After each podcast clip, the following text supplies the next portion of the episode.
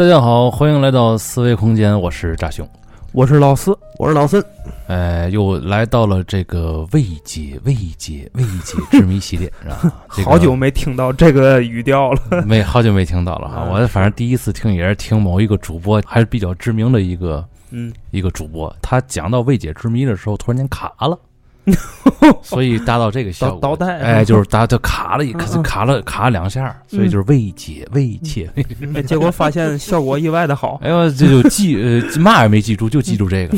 有时候这个，所以说有时候录节目的时候出点 bug 也有好处，是吧？嗯，它关键卡在那个关键点上。对，哎，就是正好让你记住了，你知道吧？嗯，这个板块也是好久没有出现了。这个板块还有一个名字叫“没点逼事儿，咱聊个毛线”板块啊。是吧？因为他这个这个这个板块啊，今天要聊这东西啊，大家看标题也都知道了，这个有这么一点儿吃屎的味道。嗯嗯，对对对对，可能是这个屎也挺长时间。没错，这个这个这个老孙呢，准备的比咱俩充分一些。是，但是呢，他这个东西，他毕竟他是未解之谜，知道吧？因为它里边跟着这个跟诅咒有一点联系。嗯，咱三个人吧，咱也都没有经历过这个，也没有看见过他，嗯，也没有参与过这个挖掘工作，是吧？所以说，到底真正有没有这诅咒呢？死没死那几个人呢？咱也不知道，那说不清。对，说不清。然后，但是这个冰人奥兹，嗯，还是奥兹啊，都可以，都可以啊。那就来奥兹吧，毕竟小时候看过一动画片，是吧？海贼王，啊。对，海贼王里有奥兹是吗？有哦，那我孤陋寡闻了。我要说的是《奥兹国历险记》，知道吗？好一个国家都是奥兹啊！对，这个这个狮子、小女孩、这个机器人，还有稻草人嘛。我说，我想说是那个，是吧？这个老孙那天啊，跟我也说了说这个冰人奥兹这事儿。一说这个，我就想了啊，不就是那有诅咒那个嘛，对吧？那到底是不是真事儿？他说呢，这个诅咒是一方面，嗯，确实好像是死人了。对对，但是比诅咒啊更干货的东西也有不少。对，因为嘛呢？咱先从这个奥兹冰人发发被发现说起。嗯，他其实被发现是一场完完完整整的意外，是吧？对，就是九十年代初的时候，德两个德国的夫妇，嗯，也人一对儿啊，一个夫妇他们登山，谁也没说不是一对儿。早不见干嘛？夫妇能不是一对儿吗？他们呢在那登山，登山的时候，他们想选择一个哎别人从来没有登过的地方，就人迹罕至的这种路线，另辟蹊径。哎，上去看一眼，嗯，玩一把，嗯，结果一把 玩一把，嗯，结果他们上去之后啊，就突然发现，在冰上有一个褐色的东西伸出来，嗯，这引起了他们两个很大的一个兴趣，是。因为他们俩正走着走着，突然发现地上雪白的地上有一管褐色的玩意儿，挺扎眼的。哎，这两个夫妇呢，就发现这是一具人的尸体。哦，哎，嗯，尤其他这个夫妇这这个丈夫叫西蒙，嗯，他呢就尽管可以看到头、手臂还有后背，但是躯干的底部仍然埋在冰中。当时以为是遇难者吧？对他们呢。一看就拍了一张照片，然后呢就下山到庇护所报告了他们发现，而且还报了警。嗯，因为这个最一开始，包括当局和这个发现者西蒙都认为这可能是个现代人。嗯，他们有可能啊，这个是一个登山爱好者。嗯，他登山之后遇遇难遇险了，哎，留下一具尸体，或者也有人认为这可能，警察也认为这也有可能是场谋杀。哦，哎，都有可能，因为他毕竟。身上没有衣服，哦，哎，觉得这个事儿挺怪的。然后很快，什么专家嘛的就到了现场，发现这具尸体的上身扭赤裸扭曲，嗯，脸朝下躺在冰雪里。最开始呢，他们也认为这还可能是个登山冒险者的尸体，嗯。后来一研究发现，哎呦，这了不得，嗯，这是五千三百年前的一具尸体，嗯，五千三百年前。他和咱这什么东皇太一后羿属于一个时代，这个基本上是咱现在可以接触到的最完整的，也是最古老的一具干尸。木木乃伊，木乃伊。你看这夫妇俩这上山玩一趟，嗯，是吧？这就有这么重大的一个发现。哎，哪天不行，我也上山玩一趟。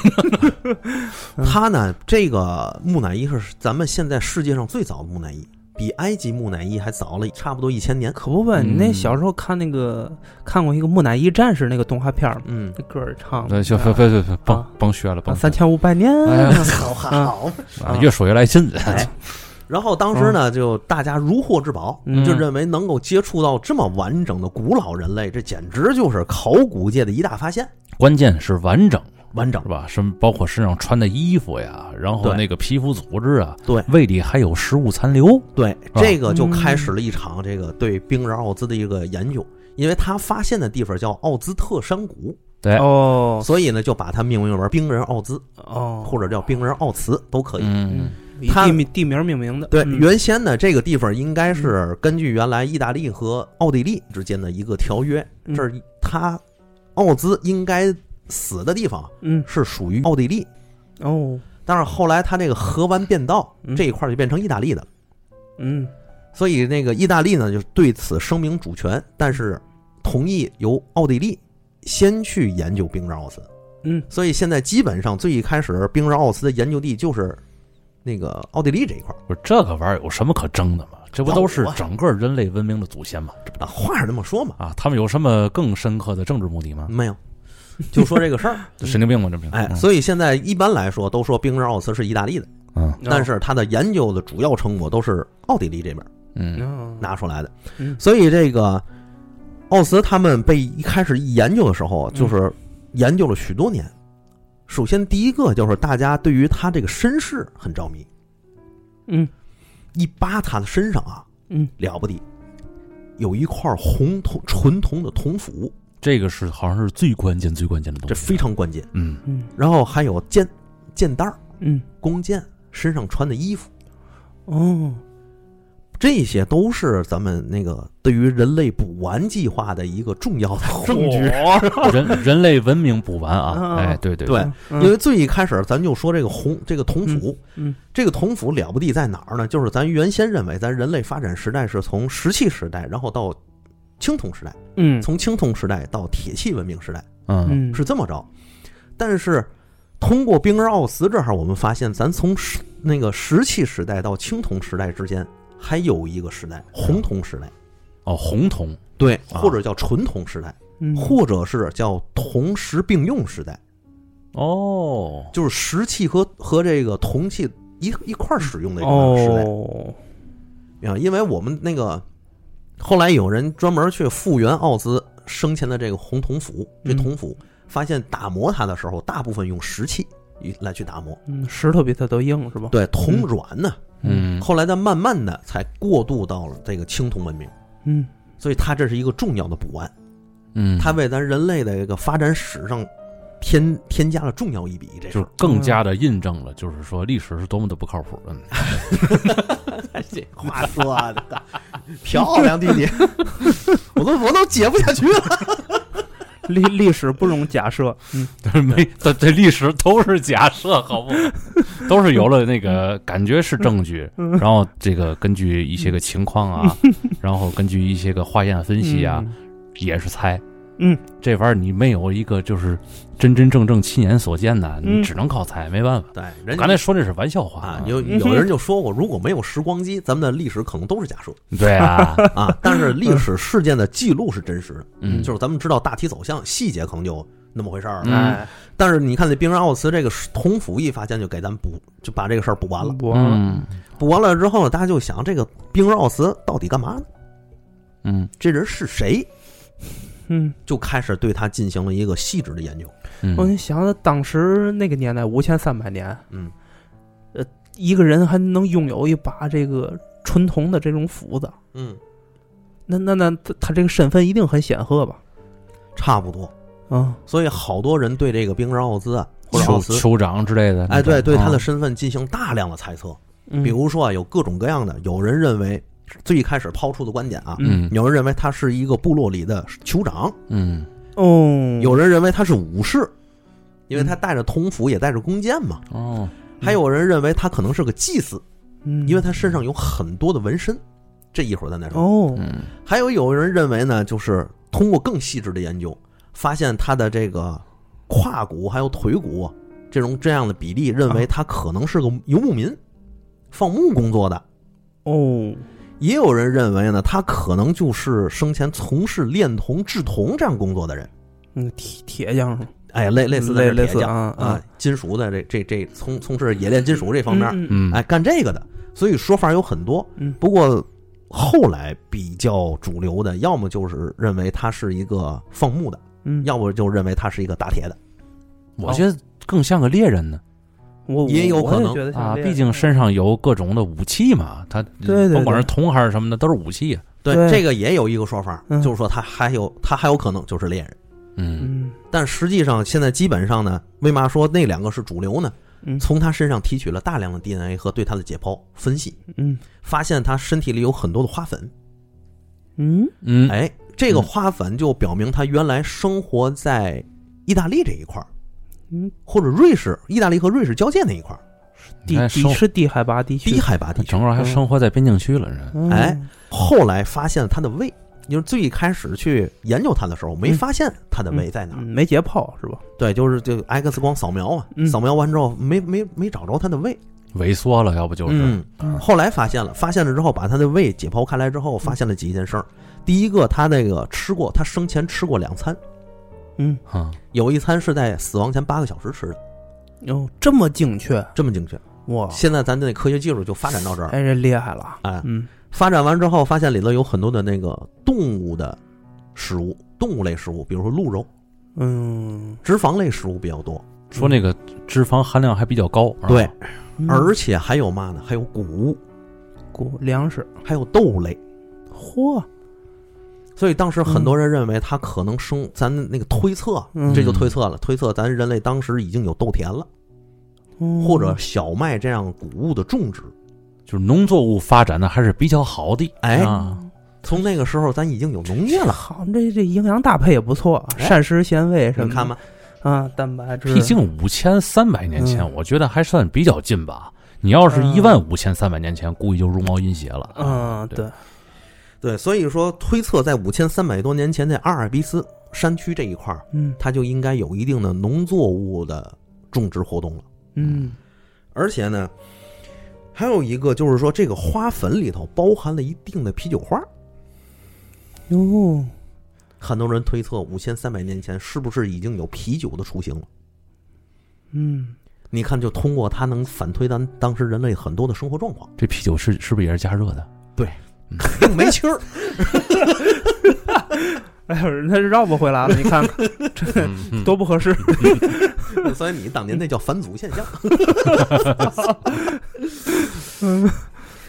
所以后来咱们发现，奥兹生前可能从事过恋童工作，或者嗯参与过这方面的事儿。嗯因为咱当时有些细节咱搞不清楚，只能通这个通过这种方式去猜测。嗯包括他身上发现了还有什么呢？就是他身上的纹身，嗯，哎，对对对，对吧？一开始很多人认为他身上有这些纹身呢，就是因为他可能是酋长或者他是个祭司。嗯，后来发现好像还不太是，哦，就是平民老百姓也会纹身是吧？不知道这个事情，但是知道的是嘛呢？就是他这个纹身和咱中医的经络和穴位有联系。你看看，这这个嚯，这而且这身上好像说他身上还发现了针灸这种东西。对，所以这样来这样一看呢，就是奥兹的身上有很多很多的人类的未解之谜，就是咱们都在推测他。嗯好多人也认为说，这种纹身和他最一开始享受人类最早的针灸是不是有关系？嗯包括和他的这个身上的病痛是不是有关系？嗯因为他身上也有也有好多咱们人类身上常有的一些小疾病，嗯，这些方面是不是都有联系？一直都是有推测的。当时死的时候说是三十多岁，是嗯四十五，是吗？四十五岁那咱俩看的资料可能不一样。啊。这个因为嘛呢？这个资料它的这个显示和不同的研究，嗯就是不同地域、不同不同人对它的研究可能会有一个阈偏值，偏差，对，哎，有一个偏差。但但是有一点应该是共同的，就是说，甭管是三十多岁还是四十多岁，就是说他这个呃身体的衰老这种感觉还是比较明显的。嗯，对，而且甭管是三十多岁还是四十多岁，其实他当时这个年龄在古代人类的年龄群体中已经算是老者了。嗯，咱普常识遍寿命都不长。对，你想咱中国古代的时候啊，就是一到三十五岁就要称自己是老夫了。嚯，那嗯一到三十五岁之后，就说自称老夫如何如何，哦老夫如何如何。对，老夫现在做电台呢，是吧？对，这三三个老夫嘛，对吧？嗯这为什么？就是咱那阵儿平均年龄大概都在三十三十多岁到四十多岁左右，嗯，就基本上一到三十多岁，你就是老步入老年。老年人了。嗯对你像那个刘备死的时候也说“人有六十不成妖兽哎呦，”，何况今年六十有二，夫有何恨？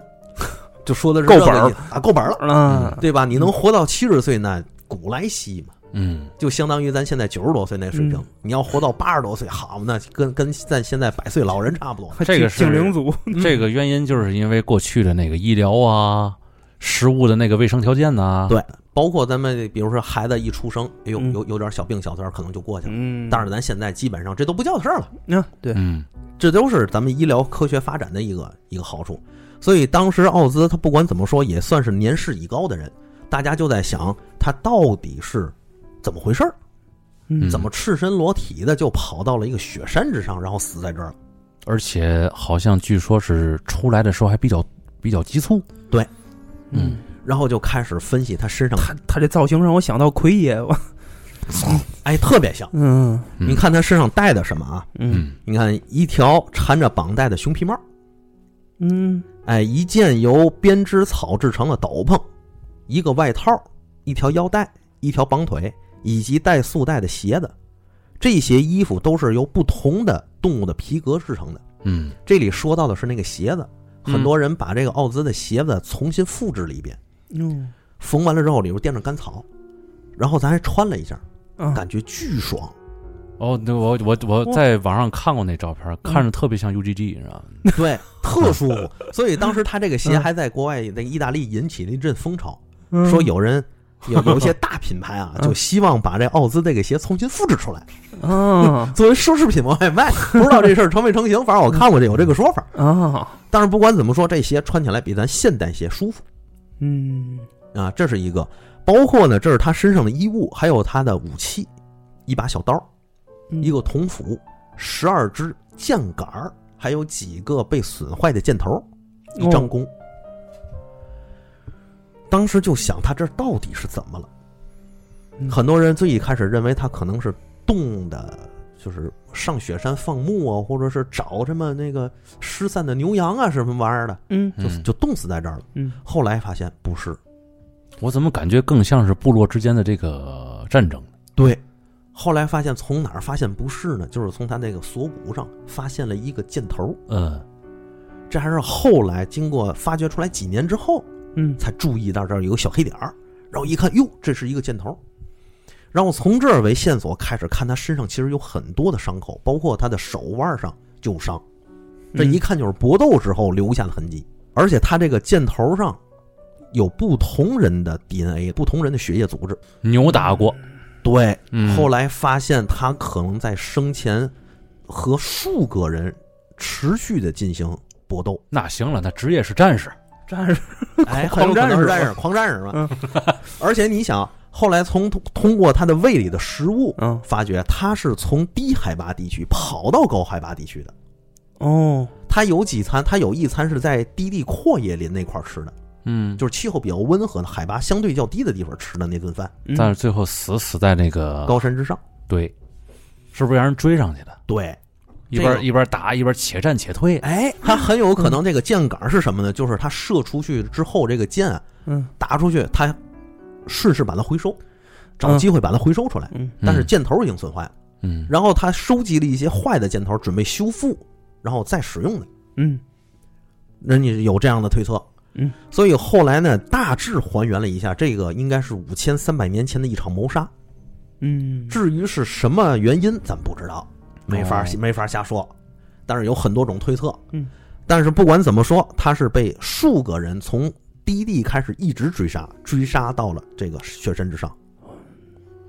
那证明啊，那证明他还是有一定的社会地位影响力的。对，而且他嗯那个被、他那个锁骨被箭射上了之后，就出现了这个大量的失血状况，嗯然后他就开始往山上走，再加上冻饿流血而死，那个失血过多，最终倒在了雪山之上，嗯被冰雪掩埋，直到被咱现在发现。所以大致他这个生前最后几小时，包括他生前的这个死亡状况，应该就是这种路径。但是啊奥斯除了那个铜斧给咱补全了人类的一个补完计划之后呢，嗯。还有很多的地方是可以补完的，包括咱刚才说的那种稻那个稻田呐、它的那种谷物啊，因为那种谷物的时候有半发酵和发酵的那种痕迹，嗯，所以当时推测可能有类似面包的食物存在。嗯。嗯。你看看，任何一个细节都有，包括它的这个 DNA 提取出来之后，他们发现它其实是一个已知已经消亡的人类群体。我可以这么说吗？就是我我稍微总结一下啊，就是你刚才说这一些，自打发现这个奥兹这个病人之后啊，然后人类发现，在那个时期不应该有的东西，在这个病人奥兹身上都有了，哎，嗯，可以这么说吧？可以，比人类想象的那个东西早了一千多年。对，甚至有些东西它直接改变了咱对于咱原来生活的认识，嗯嗯补全了。因为嗯有些东西咱是突然发现，咱们从一个时代进入到另一个时代的，中间有断代，咱感觉到了，但是咱找不到这个证据，这个嗯证据链不完整。嗯咱或者说咱这发展链不完整，冰儿奥斯发现之后，给咱把这个链上缺失一环给补上了，嗯嗯这个很重要。而且包括当时咱的那个就是欧洲地区啊，就是欧洲地区当时人类的生活状态、生活的群体状态、社会状态、食物、医疗等等，都有了一个全新的认识。谁能想到五千三百多年前，人欧洲就有类似针灸的玩意儿？哎，对，也就是针灸不针灸放一边，就是他那边有医学医疗这个东西了，对嗯然后有有农作物，对吧？然后还有这个铜器，嗯，他能还能在这个纹身里面发现人体经络的这个事那儿，那就证明有医疗嘛。哎，哎，他会研究这个东西，然后比如说要有什么事儿了，有什么伤了，嗯，对吧？直接一针扎下去，他知道扎哪儿。可能这纹身就是就是自己一个保护符那种感觉，加了个 buff，知道吗？加一医疗 buff，嗯是吧？就是比如说一打仗或者怎么着，一或者一有病，哎，就照这个点儿下去，擦一下，两天之后好了，哦或者是三年以后死了啊。哎，还有嘛呢？嗯就是包括他身上的衣服，这衣服，比如说他那裤子，嗯。裤子咱发现是一种驯养的山羊皮，嗯，这种山羊是在当年就应该是被驯养过的。包括他的鞋这个衣服的这个设计，包括这个鞋的设计啊，嗯。咱们当时推测认为，身上在那个年代身上穿皮草，穿皮草是一件非常正常的事儿，不是像现在一样的一个奢侈品，你知道吗？啊，就是人人都可穿皮草 那个年代的皮草还没像现在这个皮草那么罪恶，你知道吗？啊！对对对对，啊，但是那阵儿也没那意识。对，那个时候是穿皮草是为了生存，对，现在他妈纯属就是拿人动物糟改嘛，对不对？通过这些东西啊，包括越研究越越越找到细节，越能补全咱当时的一些状况。你像那个皮草，咱刚才说了，对不对？嗯而且他这皮草，包括他的鞋，都进行都考虑过，比如说在雪地穿行，或者说一定的防水、嗯舒适性、透气性都有。包括还找到了一个根据，其实这也挺哏儿的，就是咱古代都古代人不论男女不穿内裤，嗯和咱现在很多的东西就开始相互印证上了。嗯比如说咱咱咱怎么说呢？咱古代吧，咱中国古代有些时候穿那很肥大的那种裤子，啊，对，那种裤子叫坤，有个学名儿就鲲，鲲。嗯哪个坤呢？日比那不是 哦，这个这个东西中间呢，它是里那个穿完之后里头是没有内裤的，就是晃晃荡荡的，是吧？对，它是没有内裤裤腿儿嗯啊啊，对，它没有内裤，嗯而且中间有道缝儿，其实是开裆裤。哦，方便那个 no 大小便我能好像能想象到，嗯明白吧？嗯，而且就想象到就就是他一这裤子一肥大并到一块儿，你也看不见那缝儿。对，而且你嗯外边再罩再再罩上长袍马褂呢再罩大衣呢，你更看不见了。嗯嗯明白吧？所以这个鲲的出现，就是直接和现在另一个医学上的事儿产生了联系，嗯，这就男科病和妇科病，就是现代男科病和妇科病是一个高发的季节。高发的人群，嗯，基本上你十个人去，得有七八个人都都有问题，我是因为裤衩儿，就是因为内裤。是不是不穿裤衩就可以预防那个？对，其实如果你要当过兵，嗯，都了解，嗯就是当兵的最爱穿的嘛的，就是原来那种八一大裤衩，哦，哦，是吧？长的那种大裤的大短裤、内裤，哎呦，倍儿宽松那种。嗯但是就即便如此，很多当兵的在训练的时候都不穿。这个所有的听众啊，这个现在就可以脱掉了，是吧？嗯这种通风透气，有道理，嗯，可以大量减少男科病和妇科病就是说白，下半身很敞亮嘛。对。后来那个人家就从奥斯这儿就开始说，你上五千三百年前咱就不穿这个内裤，啊，直到到了封建时代，咱们很多人也不穿。嗯但后来为嘛就开始穿了呢？是呢，为嘛就开始穿了呢？骑马哦，磨得慌啊，摸得很吧？嘿，你这从这个到拐到了这么样一个冷知识，我操！你有逼对吧？骑马，你骑马打仗的时候，嗯你不穿内裤行吗？哦，也也是，给你丫震碎了，磨蛋的那种，这天天跟盘核桃似的。那两波打仗你也不用拿什么刀啊、剑啊什么的，嗯你就带他溜，知道他们那波没穿裤衩，你你带带他溜就可以。我以后怎么面对我那个小刷子和俩核桃呢？我操！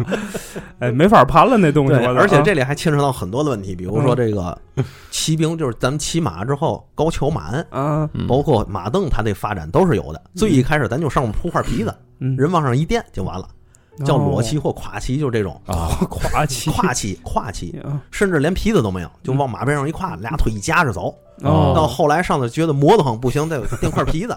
就是马 马背的那根最硬的大脊椎啊，和你那个生命之球来回的摩擦，我操！我的天，然后你垫块皮子之后，它滑呀，你前后粗溜，对不对？那怎么办呢？就把前头那个马鞍啊做成一个 U 型啊，对对对，这这见过，嗯啊，然后前面不有缰绳吗？嗯然后后来发现你这俩腿夹着马，你也累得慌。你上下马呢，嗯原来可能有这个影儿啊，这意思就是有个东西哎拉着它，嗯就是踩一脚你上马。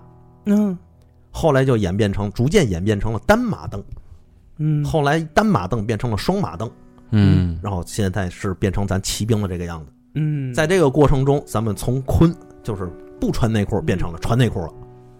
变成了有坤了。哎，对，那个不不是那个那个那个 开裆变成了实裆了，还不一定有内裤，开裆变成实裆。那等于说现在又咱都又不骑马了，那咱继续还保留着这种这种这种文明啊，这对文明遗留下来了一种食之无味弃之可惜的所东西所所所以说，你看有的人那个喜欢裸睡什么的，啊，也是确实是应该挺舒服。一种放飞自我、哎回归自然的方式啊。嗯，对，所以你看那个奥斯这儿印证了很多事儿，嗯所以为什么它是考古学的一个大发现？就是他这一点点小事儿，啊，哪怕他里头没内裤，都能牵扯到一堆历史问题。就是他就是证据呗，对，能让历史学家这种胡沁的变成不胡亲，不是原先是，嗨，这不叫胡亲。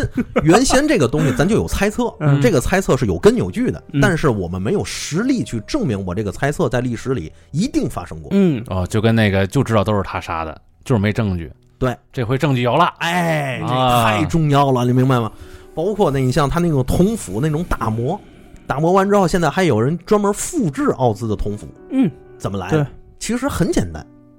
嗯，一开始很多人认为这个事儿，这事这事儿得透着邪呀，因为五千三百多年就能炼制铜啊，难道有外星人帮助吗？啊！你想这个铜上了还有个打磨的痕迹嗯啊还做的还抛光挺精美的哈，嗯哎，这当时就行。等后来一复制，确实可以，用不了那么高的工艺，这证明是人类发展的一个必要的阶段，嗯补全了咱人类一块儿。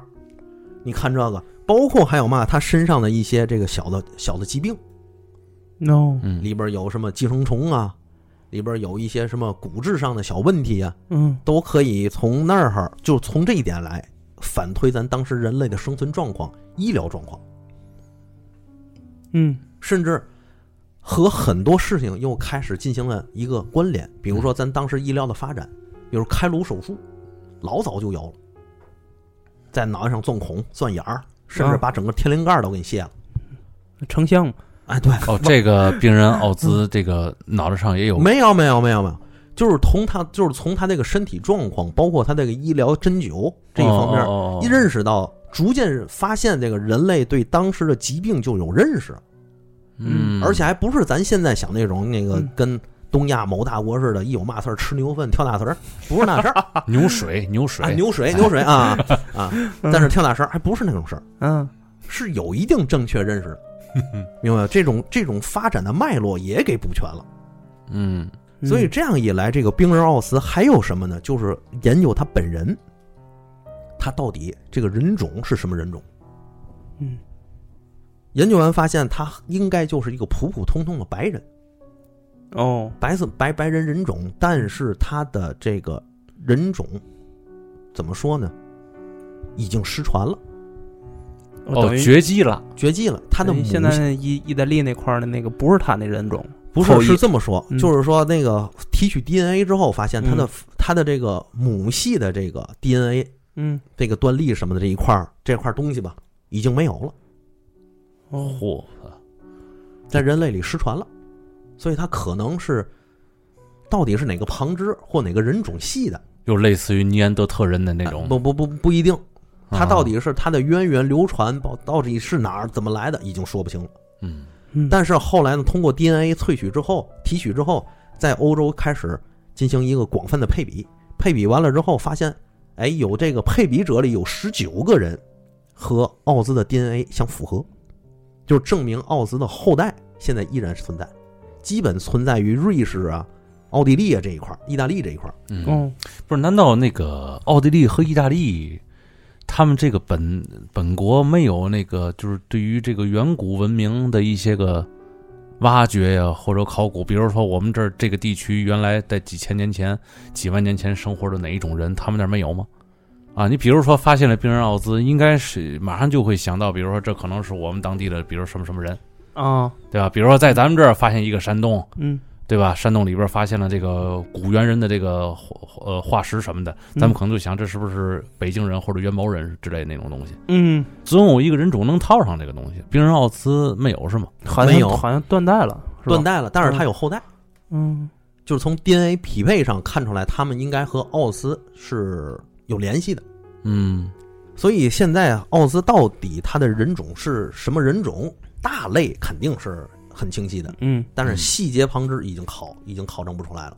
哦啊，就这就相当于什么？就是相当于这个欧洲不有贵族血统嘛？啊你家是哪一支儿的，啊，嗯对吧？已经找不着了，就是这种状态。嗯所以现在奥兹很多人还是对奥兹的这一方面孜孜以求的在研究它。嗯但是这个这个冰人奥兹啊，说句实在的，他是哪个支儿哪个脉的，哪个贵族的啊，姓姓姓什名谁呀？这个咱也不关心。我其实听到现在，我就想关心一件事儿，是吧？咱毕竟叫未解未解未解。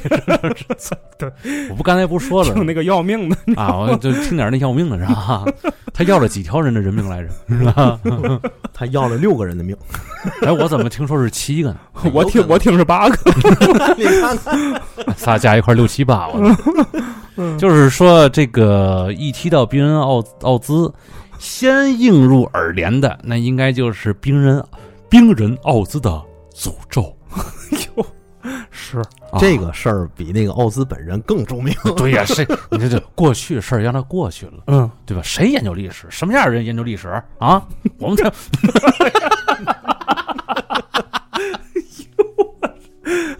毕竟咱说的是奥那个未解之谜，对吧？不是奥兹本人，对吧？不过这其实呃历史的一些谜团，其实也算是未解之谜。但是嗯，嗯 行行行，这个冰人奥兹的诅咒是怎么来的呢？对呀就是这几个人没了，开始发酵的。嗯而且因为这几个人呢，基本上和奥兹生前都这个奥兹不能说生前，生前都认识，还嘴一瓢，一块儿扎红衣什么的。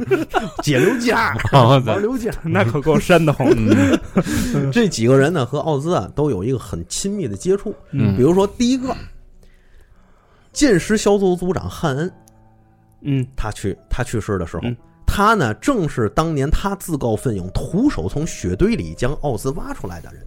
哦哦，然后呢，他又徒手把奥兹放入了尸袋儿。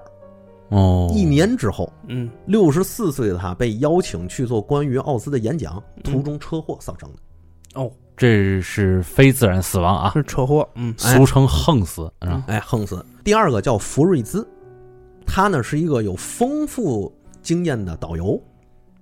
当年呢是他驾驶直升机运送奥兹遗体下山，后来呢他呢就带着大批的游客都就到奥兹的发掘地点去，嗯那就赚钱嘛。啊，对吧？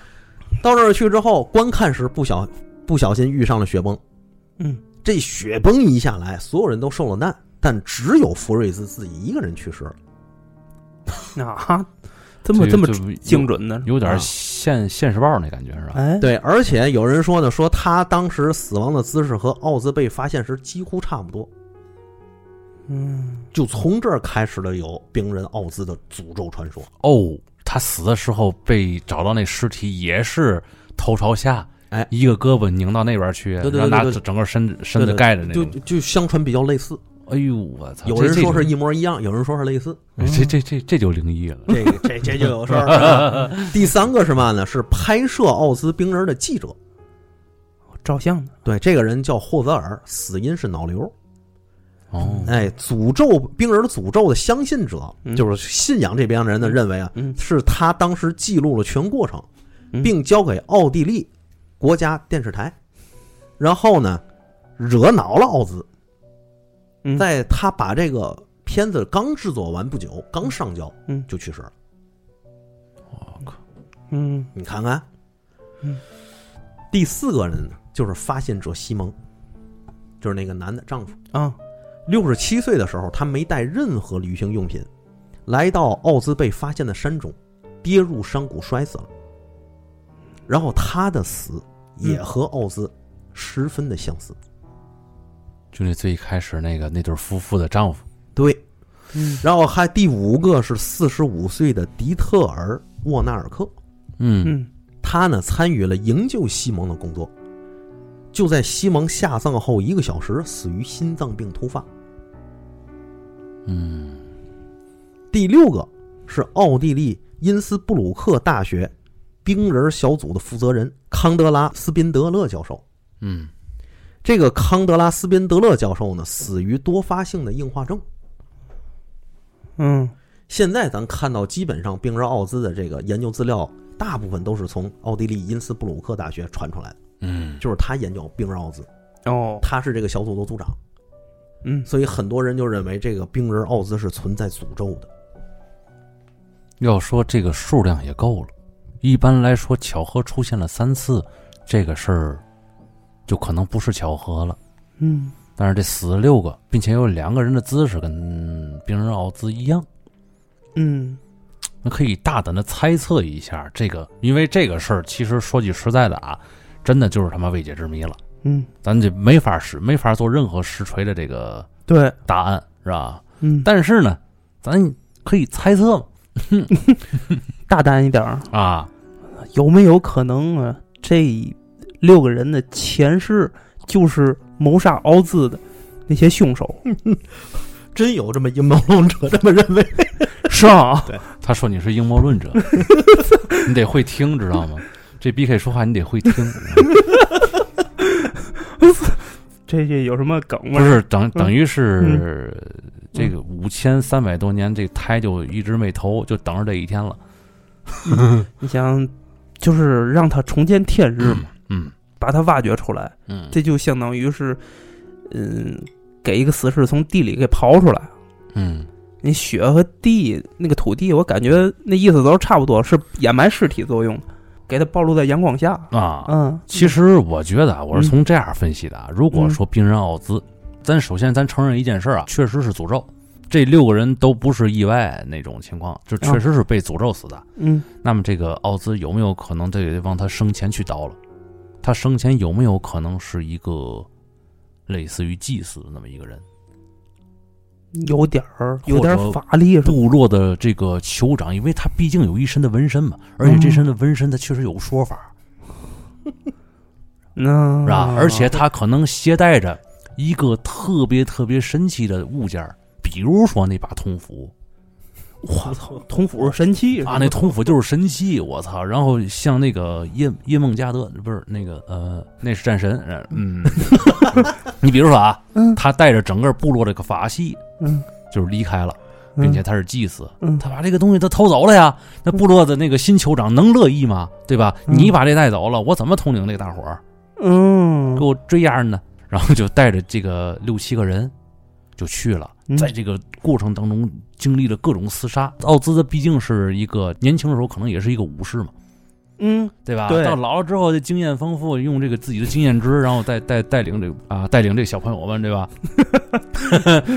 现在被这个六七个小朋友都长大了，嗯一个个的都惦着当这个当这个酋长身边的红人对吧？然后这个表现一下，哎，表现一下，嗯没事，我去，哇吧，这几个人看谁先把这个奥兹的头颅带回来啊！经过一阵厮杀呢，这个奥兹可能是七滚八滚的，嗯就离开了这六个人的视线，嗯自己跌落到一个地方。但是这时候他还没死，没死之前他心话呢，我好歹也是个祭司，对吧？嗯我得使点把火，是吧？啊，我就咒这六个人，你知道吗？只要他们发现了我，哎，哎，就是锁定向的，对，就是这六个人，甭管是在什么时代，什么是不是在？只要他们肯定得找嗯找我身上最重要的东西啊，可能就是那把斧子嘛。嗯，只要他们拿走了这把斧子，嗯。他们必将得到死亡，拉莱耶又将浮出水面，嗯。是吧？嗯 这一下就完整了，对，这一下整个这个这个谎言就完整了嘛，就编编的这个破玩意儿。剧本写倍儿好，但是你看啊，嗯。结果这六个人确实没发现的，可能奇怪发现啊妈掉哪儿去了？不知道，太危险了，要不咱甭找了，就这意思吧。告诉他就是死了就完了，嗯，对吧？反正他也那么大岁数，估计凶多吉少，走回去。嗯？打道回府之后，然后，哎，人一问，嗯，那个没找着，估计是死了。嗯，这六个人还受着伤，对，这六个人什么情况？哎，对呀、这个，嗯，左肩还嗯戳了一毛，对不对？流流血了，嗯对，失血过多，嗯最后他在这个人生的最后的一一刻念下了这个诅咒 buff。嗯。但是好死不死，后来发现的这些个人，离他比较接近的，慢慢嗯慢慢就死了。嗯，哎，好像还是临死之前的诅咒最灵验，是吧？嗯。对，你想啊，嗯。奥兹生前的时候啊，他经过搏斗，你想从他的那个剑上、小刀上、外套上找到不同人的血迹、嗯，不同人的 DNA，嗯，就很有人就是大家当当时有推测，他可能杀了好几个人。嗯，其实当时应该再做一个化验，就是这死的这几个人呢，被诅咒死的这几个人呢，嗯和身上他发现那不同的 DNA 到底是不是吻合的？嚯，这闲信呢，哎呦，都已经有那么大闲心了，还多多研究一步又怎么的？还真是，我告诉你，这个人类的整个的文明制约呀，就是因为科学家们没有想象力，你知道吗？谁说的？别瞎都他妈唯物主义小战士了。没那个。爱因斯坦说，科学家第一个想象力就是就就是他你还第第一问题就是想象力。你还跟老艾比啊？啊，没有，就说这事儿。所以当时你看他这个啊，那个奥兹那个手上还有一个巨大的伤，嗯你知道，这手上有一个深深入到骨头的伤痕，哦估计人看是砍的。嗯按照你刚才写那剧本儿，估计那哥几个谁砍的了。嗯嗯，而且这里还有一个人，就是这个西蒙。这个西蒙自打发现了这个丈夫是吧？对这个发现了病人奥斯之后啊，嗯他发现并没给自己带来任何实质性的好处，哦，哦，想谋点谋点利益是吧？对，他没拿到任何利益。这心术也不正是。嗯，对，所以那个西蒙，有人说就是西蒙原来就很不忿，你明白吗？嗯就是我是这么大重大考古事件的发现者，怎么怎么着的啊啊，我怎么就那没得到什么什么利益？对呀、他应该叫冰人西蒙，好怎么丧不丧气 也确实够丧气。啊？嗯所以他当时有人说，这西蒙发现了冰人奥斯之后，并没有达到他想的那种预期，功成名就、扬名立万，如何如何的。是呢，所以后来有人说，这个西蒙上山这么去，嗯，就这么死了，是不是也是一种横死？反正这人的，想出名，嗯反正这贪心要大了，就容易接近死亡啊。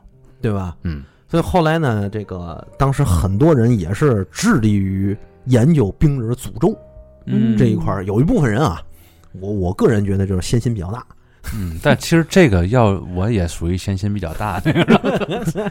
关于它带给人类到底有多少的启发呀？我其实这个事儿，嗯呃，我我不老关心的，然后可能老孙比较关心，是吧？我还是对我还是咱们这样的闲人比较多。对我还是觉得 就是你包包括所有听友，嗯，对你，我告诉你，被这个标题骗进，不是被这个标题引进来的，嗯 肯定都是冲着诅咒去的嘛，对对吧？冲着我那剧本去的，未解未解，未解未解而且因为你要明白一点，就是奥斯他现在虽然是人类这个这这个种类的，嗯对吧？但是它其实是哪个分支、哪个人种，其实嗯现在已经不知道了。嗯很多人认为它的基因其其实可能更类似于尼安德特人那一挂，嚯，它跟那边比较相近。嗯跨跨度挺大的。对，所以嗯这样一来，这很多这个人就说，这个冰人奥斯的诅咒是不是奥斯生前留给世界一种怨恨？嗯，嗯嗯，你看啊，我嗯他人家他有什么怨恨呢？那谁知道？他本来他他他也他也是死于谋杀呀。嗯，而且好还有一个猜测啊，这可能也都是猜测啊，嗯说他是一个穿越人，啊，对，他是其实是带着很多先进的文明去了那个时候，所以你看他身上包括什么经络也好啊，包括什么铜件也好啊，嗯，为什么不符合那个年代，也是也是通过这个去猜测的。这只是一个说法啊，嗯哎，这引引人发笑的一个说法。老老孙刚才憋不住了。老孙的嘲笑，我操，哎，那不至于，嗯，就是后来很至于。我很看那表情先抽你，我天呐。很多人就把这个冰人奥斯这个诅咒嗯和其他，比如说图坦卡蒙的诅咒嗯并列了。你像好多人也认为，就是说这些人的死亡和挖掘冰人奥兹是不是有关系？嗯关系在哪儿呢？可能就是他作为一个冰山上五千三百多年的老师，是吧？嗯，他身上是不是有什么致命的病菌、哎，对对对，细菌？嗯没错儿。哎，挖掘出来的时候让他们感染到了。嗯这个里面也有没有这样的联系？但是为嘛就感染这六个人呢？哎难道他们 DNA 有缺陷吗？然后很多致力于研究奥兹冰人的这个科学家啊，就站出来开始破谣。嗯，他们说这个冰人奥斯的诅咒啊，就是你们没事儿干，吃饱吃饱撑的，啊别别胡琢磨了，哎，别胡琢磨。嗯就原先那不行啊，那六个人怎么死的啊？你给我们来个合理的解释。对，然后好多那个科，专门你看啊，嗯。有有一部分人啊闲，你知道吗？嗯。他呢做了一个统计学，啊，就统计从头到尾接触冰人奥斯的，至少亲密接触者在二百人左右。嗯，嗯西蒙太太就没事儿，啊。对，你看啊，吧，对呀，啊，这二百人里就死这六个。如果再加上七七八八那个转场啊，各类各类研究者，就非亲密的，不是，但是也能直接或间接的去研究他的人，嗯。大概能有一百五十万。毕竟现在嚯。现在奥斯现在是被展览的状态，他被展览出来的时候，嗯。那些观察者、观这参观的人数嗯。都没事儿。嗯。那么在统计学上来说，这个他们这六个人的死亡应该都算是怎么说那个意外事件。关键就是都是那节骨眼儿，这就这这事儿就悬了。哎，哎，你看好多人里边，其实他本身就有疾病，嗯，有人有脑瘤，有人有硬化症，嗯，这些都是慢性疾病，嗯而且还翻他们档案去，翻他们医疗档案，发现他们老早就有了，嗯，这跟平高奥斯没什么关系。所以我刚才说那个，我我讲那故事为什么比较缜密呢？就是那个，哎，杀到一定程度，我这怨气就解了。哎，就这六个人冤那儿啊，算了，这事儿就算了，这个奥兹就安息了。嗯，要要哎安息搁我这儿，我肯定感觉就是你把人从土里刨出来不太合适。嗯，嗯，因为可能当时追杀的他的也可能就只有六个人。对 对对，是是这意思。啊，你像你像那个参观过宾尔奥斯或者间接接触过宾尔奥斯那几嗯。那上百万人，嗯。那，上百万人里头，你怎么没统计一下他们有没有有有没有跪的呢？但是罪不至死嘛，啊，对嘛？对吧？他毕竟他已经是参观了嘛，啊，那这个是给人家弄出来了嘛，对吧？嗯先是发现，后是研究，然后一通乱七八糟的骚操作，是吧？还得扒人裤衩儿，对吧？人人 病人没没没有裤衩，嗯人人出出来之后，人肯定是穿着衣服的。但是现在咱们看到的照片，基本上都是这个全裸状态嘛，嗯，嗯，对吧？你跟死者不敬。对呀，你嗯到时候人家本来当初就下了 buff 了，你这正好就你就你就中中了招了呗。嗯，等于从我这儿讲还是有。我更我就就就就愿意相信我，咱我我我我也更愿意信你这个啊，对呀，要不然这个这对吧对吧？你我要是作为听众，我就爱听这个了。反正我要是站在我这角度立场上看啊，就是我比较，我比较倾向另一个说法，就是冰人奥斯这个诅咒啊，有没有不重要，嗯但是有比没有强。为嘛呢？就是因为这个诅咒引起了大家的兴趣，嗯对吧？它放在博物馆里可以被人更好的展览。哎，他不就跟那个尼斯湖水怪一个道理吗？啊有还是没有啊？有比没有强。对他要是这个这个故事啊，他要不死人，没这个诅咒，嗯大家我估计连这个奥兹这个人儿都不知道。对哎，他他不不想知道木乃伊有嘛劲对，对于咱老百姓来说，啊你这冰人奥斯到底什么样的有什么关系吗？啊？对吧？你这什么红铜时代、什么青铜时代，跟我有什么关系？嗯对对吧？原来原来穿不穿内裤，老子现在穿呢，对不对？就没有什么太大联系，啊跟咱日常的生活，嗯包括咱们的那个息息相关的事儿。啊，但实际上，从对于人类学家，包括历史学家来说，这是一个非常重要的问题，嗯，对吧？嗯确定这个这六个人死亡这个事儿是千真万确的吧？千真万确。是吧？这个不会说以讹传讹，谁编编造出来的当地小故事，结果当地都、嗯都都不知道这事儿，这事儿已经在其他国家传开了，不会这样吧？呃，不会，啊，那那还行。感觉这一期聊到后边有点尬是吧？呃，这个虽然比较尴尬啊，但但是这个最后我觉得还是得让老孙给咱说说这个，就嗯五千三百年前死的这位这个老夫是吧？嗯 是，其实是这么说，就是五千三百多年前，嗯，在世界范围内，其实已经开始进入了文明的开端了。对，各大文明古国这个时候都在干嘛呢？啊，首先第一个啊，比如说咱们四大文明古国吧，嗯。四大文明古国里最晚的其实就是咱中国。嗯。咱中国一直也在说是咱们有上下五千年的文明史，嗯。嗯。这个后来经过考古发掘证实，基本上是属实的，嗯，甚至可能还能再久远一些。这个好多人还有争议呢，我告诉你。哎，这个争议点在哪儿呢？就是说你对于文明古国的标准不同。嗯比如说你大一统的时代，那你就得从秦朝算，啊嗯对吧？？如果说你出现文字的时代，那你得从商朝算，嗯。对不对？如果你说有部落、聚落形成，有文明开始，文化和文明不一样，嗯。有文明的曙光，但是已经有文化形成了，那嗯五千多年前就已经有了。比如说染那个仰韶时代，半坡文化也，半坡文化啊。那块儿都算了。嗯。这个都在上下一那个五百年到一千年左右的一个时间差，都有，嗯。对吧？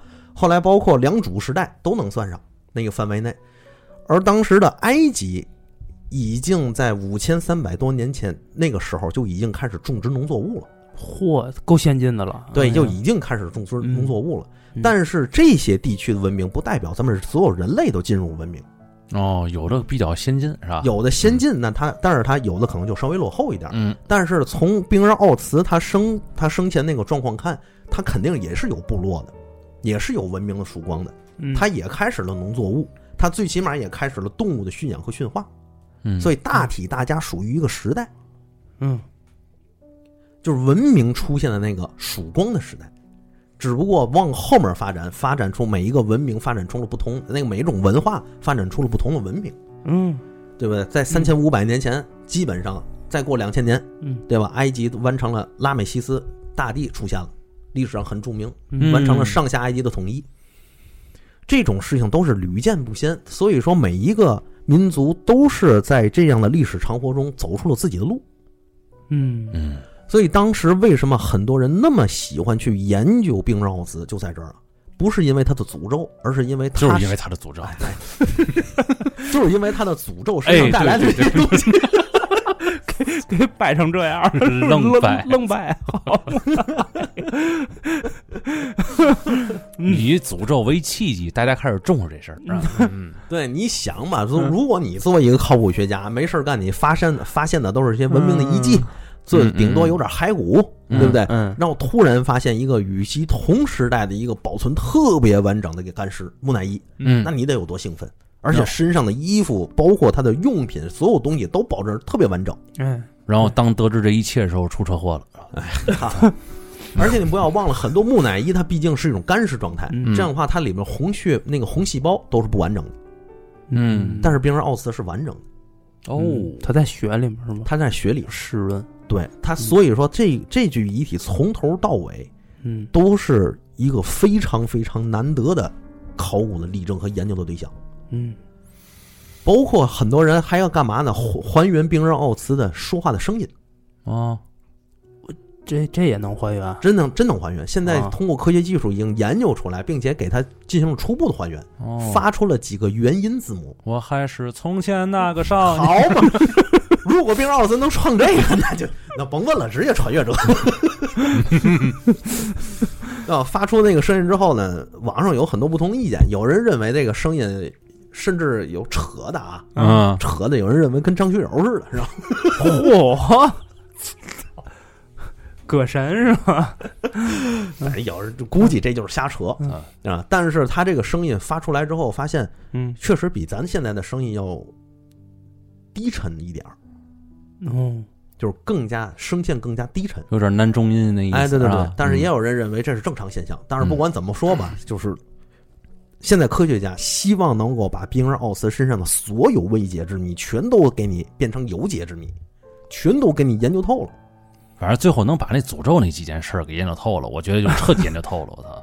这这这个我估计永远也研究不透了。别不不要嗯不要不要说永远嘛啊，哦，永远有多远呢？真是真。嗯所以这个东西就是随着新的科学技术的发展，有了新的技术，可能还会再把它拉出来再研究一遍。嗯，有的新的科学技术再把它拉出来再研究一遍。哎。嗯也许有一天你在刷抖音的时候，就发现一条信息啊，这个解读这个病人奥兹的这个诅咒已经破解了，是吧？嗯，原因就是我说那个，那那怎么找？找到哪儿去得吧？我都跟不过来，这太跳了。这 未解之谜嘛，毕竟他不是老孙吃屎啊，对吧？啊嗯，嗯。它可以允许跳一下，是吧？嗯。嗯。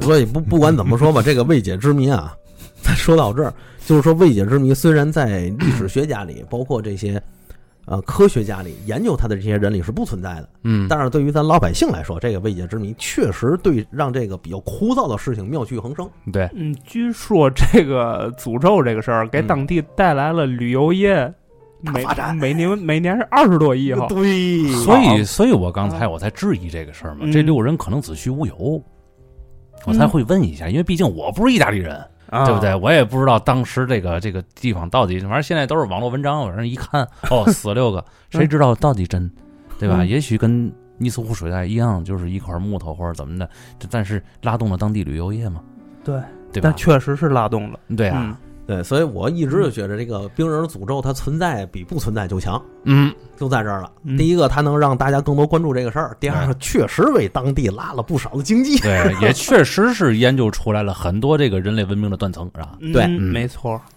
所以说，你看冰人奥斯，嗯，它既有自己的考古历史意这个价值，嗯对于咱人类整个走向的研究啊，嗯也有娱乐价值，哎，也有娱乐价值，嗯而且它还有这个大量的经济利用价值。嗯，所以，好多人为什么到现在为止都相信冰人奥斯的诅咒？嗯甚至在冰人奥斯的那个发掘地和展览地，还把这个当做怎么说？好好多人啊，嗯就是老百姓把这个当做一个很自豪的事情在说。嗯就是认为这是一种文化，这是一种现象，大家可以通过这样的诅咒，哎，你们知道了，上这来看一眼呐，啊，可算有文化了。哎，好嘛。所以有些人就说未解之谜，他有些时候比那有解之谜嗯要好得多。就是这谜最好永远都解不开，对，对，没错，哎才好了，够是吧？够着你去探索。你要告诉你尼斯湖没水怪，你说你你这这感觉世界就没意思了。嗯不是 对，尼斯湖没水怪，你看尼斯湖去吧，啊，你都不知道那儿。你看看海河不就完了吗？就是，行那咱们这一期节目就到这儿吧。好嘞啊，听众朋友们，拜拜。再见。拜拜。